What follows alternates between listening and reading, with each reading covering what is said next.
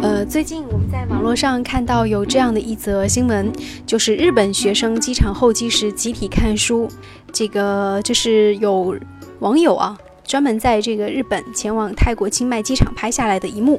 一群日本学生等飞机的时候，不是拿出手机在玩，而是人手一本书，让人觉得看了之后很感动。这样的画面，如果换成是咱们中国人的话呢，就是人手一个手机在玩了。今天我们就跟大家来讨论一下这个比较有意思的现象，为什么会出现这样的现象？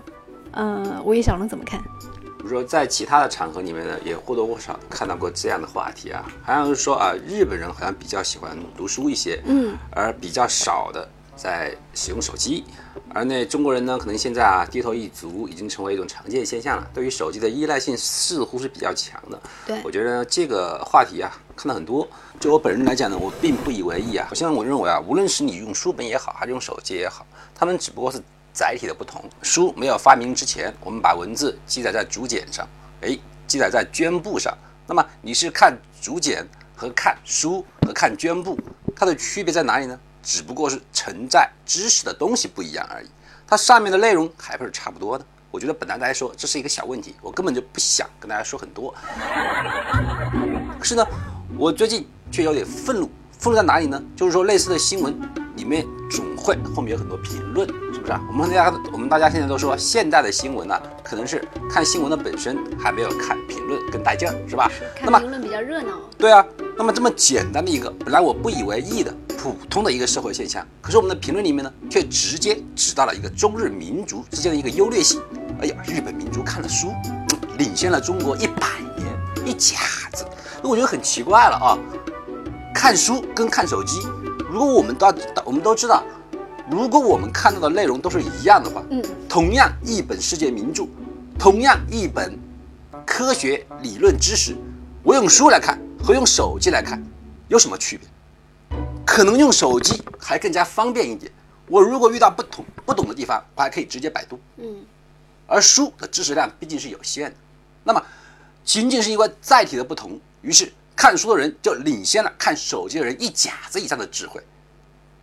能够得出这么一个评论的人，他的智慧到底是什么样的呢？所以这完全是扯淡。这是令人堪忧啊！嗯，好，如果你这样简单的将中国和日本的智慧以这样的方式来比较的话，那么你随便去看一看，当前卖电子书最大的是厂家是哪一个？亚马逊，那是美国厂商啊，嗯，他在大量的售卖电子书籍，亚马逊，而且号召每个人都去看电子书。那是不是说美国人智商就比对啊、那肯定美国的智商应该比日本的智商少了两百年以上，因为他不仅用手机，还要用电子书，因为他要求别人每个人出行的时候带两个，一个是手机，一个是电子书，对不对？千万不能看纸质书，觉得非常之可笑。其实这个里面争论的主要原因还是在于，很多人对于低头玩手机是比较有怨言的。这个里面要指出的是，它是玩而不是看。很多人们简单的用手机去玩游戏，啊，玩这个游戏，玩那个游戏，不仅浪费了很多时间，而且还用去了很多金钱。好，我们现在说回过来了，我们谈到手机滥用的一个最大的方式就是玩儿。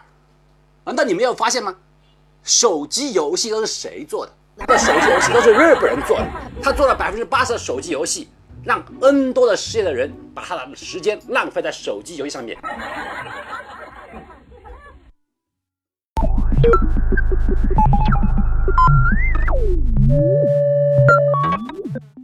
为什么日本人好像非常喜欢看书呢？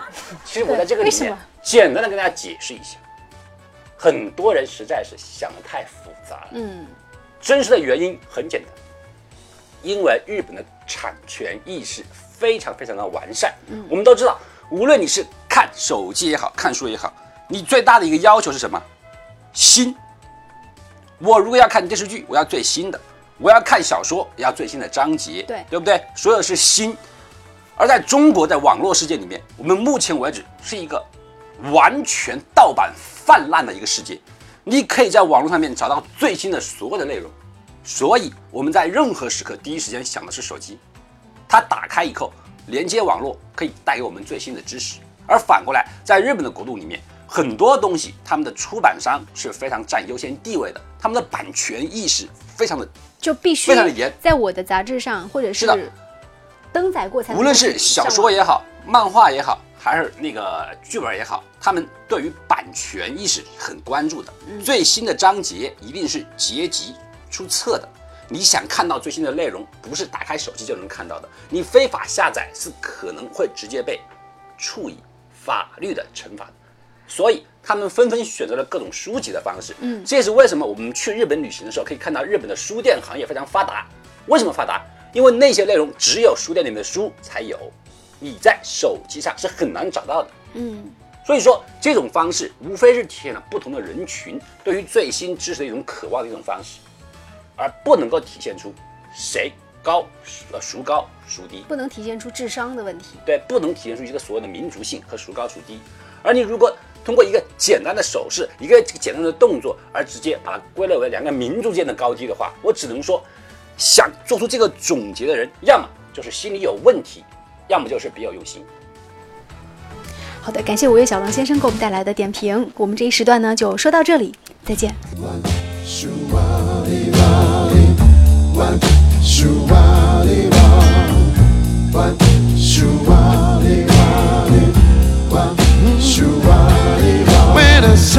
shine